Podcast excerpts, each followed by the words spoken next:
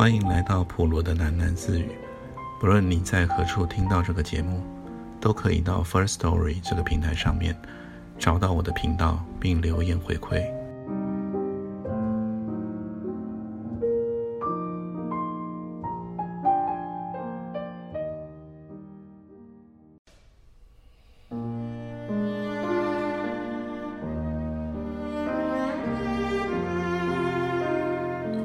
不知娟娟的命中到底冲犯了什么，招来这个魔头。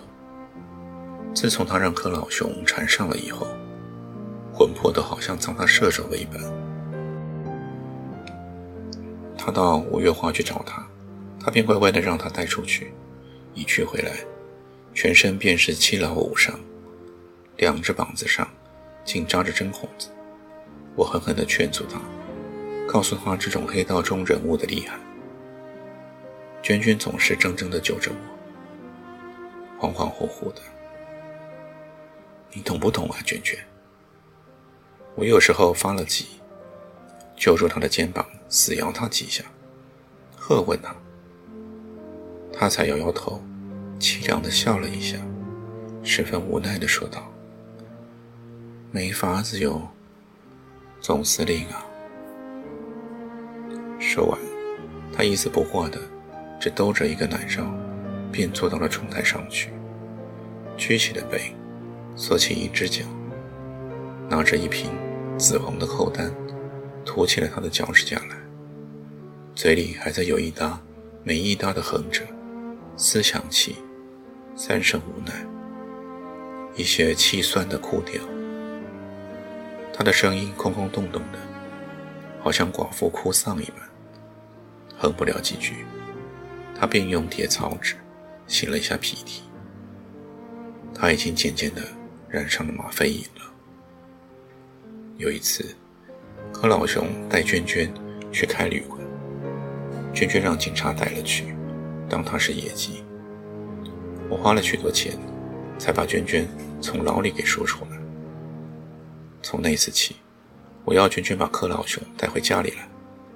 我想，至少在我眼底看着，柯老兄还不敢对娟娟逞凶。我总害怕，有一天，娟娟的命会丧在那个阎王的手里。我拿娟娟的生辰八字去批过几次，都说是犯了大凶。每次他们回来，我便让到厨房里去。我看不得柯老兄那一口金牙，看见他。我便想起了华三，华三一打五宝，便呲起一嘴金牙来喝马。我在厨房里替娟娟熬着当归鸡做宵夜，总是竖起了耳朵在听，听柯老熊的淫笑，他的斥喝，听娟娟那一声声病猫似的哀吟，一直到柯老熊离开，我才预备好了洗澡水。到房中去看了娟娟。有一次，我进去，娟娟坐在了床上，赤裸裸的，手里拿着一叠一百元的新钞票，数过来数过去，从头又数，好像小孩子在玩公仔图一般。我走近她，看见她那苍白的小三角脸上，嘴角边粘着一杯指甲大。殷红的干血块。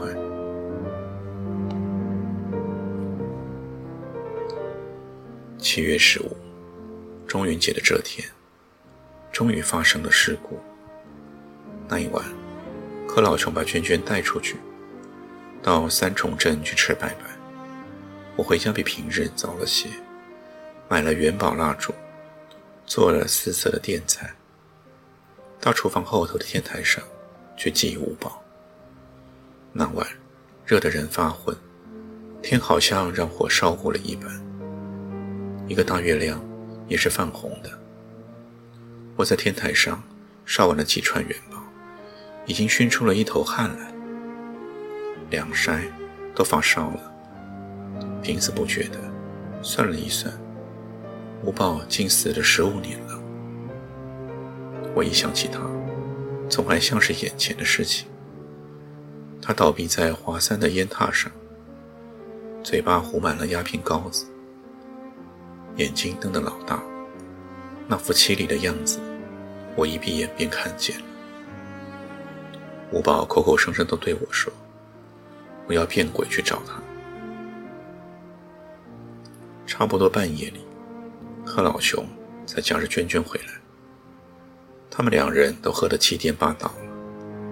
柯老兄一脸紫胀，一进门，一直吐口水，一直咒骂着，把娟娟脚不沾地的便拖进了房中去。我坐在厨房里，好像火烧心一般，心神怎么也定不下来。可老熊吆喝声分外的粗暴，近乎还有厮打的声音。突然，我想起了。往自杀之前那一幕来。吴宝跌坐在华山的房中，华三揪住他的头，像推磨似的在打转子，手上一根铜烟枪劈下去，打得金光乱窜。我看见他两只手在空中乱抓乱捞，他拼命地喊了一声：“阿杰啊！”我使足了力气。两拳打在了窗上，窗玻璃把我的手割出了血来。一声穿耳的惨叫，我惊跳了起来，抓起了岸上一把菜刀，便往房中跑去。一冲开门，赫然看见娟娟赤条条的骑在了柯老熊的身上。柯老熊倒卧在地板上，也是吃惊大条的。娟娟双手举着一只黑铁熨斗，向着柯老熊的头颅猛锤下去。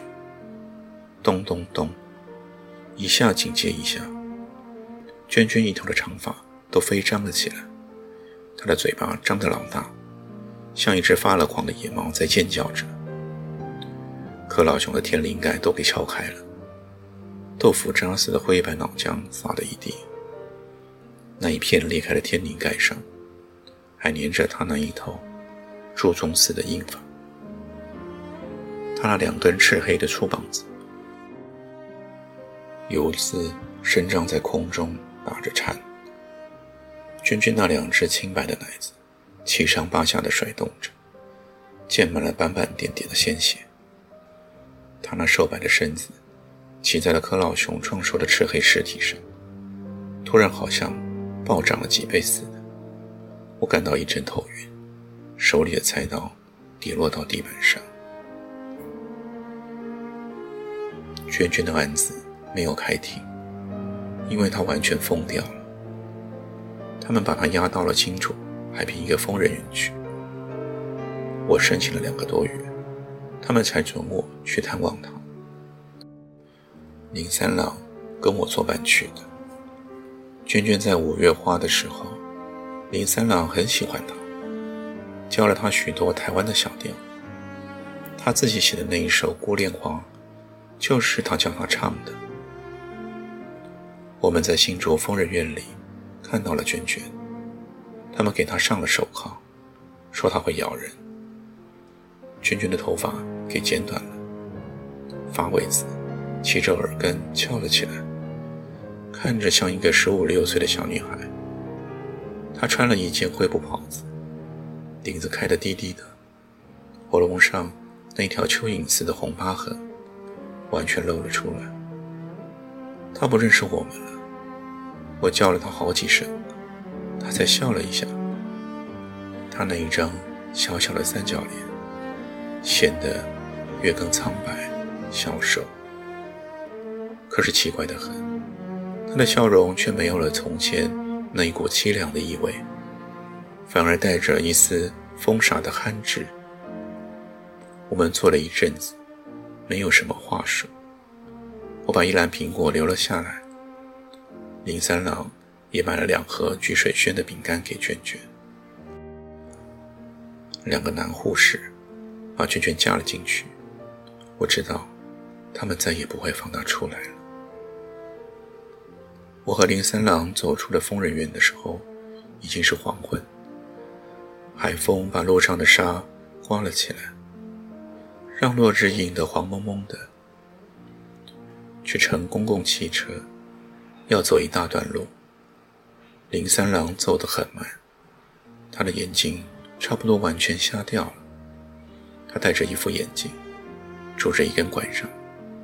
我扶着他的手背，两个人在那条漫长的黄泥路上一步一步地行着。路上没有人，两旁一片连着一片的稻田。秋收过了，干裂的田里。竖着一丛一丛枯残的稻梗子，走了半天，我突然觉得有点寂寞起来。我对林三郎说：“三郎啊，唱你那支孤恋花来听听。”“好的，总司令。”林三郎清了一清喉咙，尖起了他的假嗓子，学着那些酒家女们，细细地哼起。那首《孤恋花》来，青春重来谁人爱？变成落叶相思在。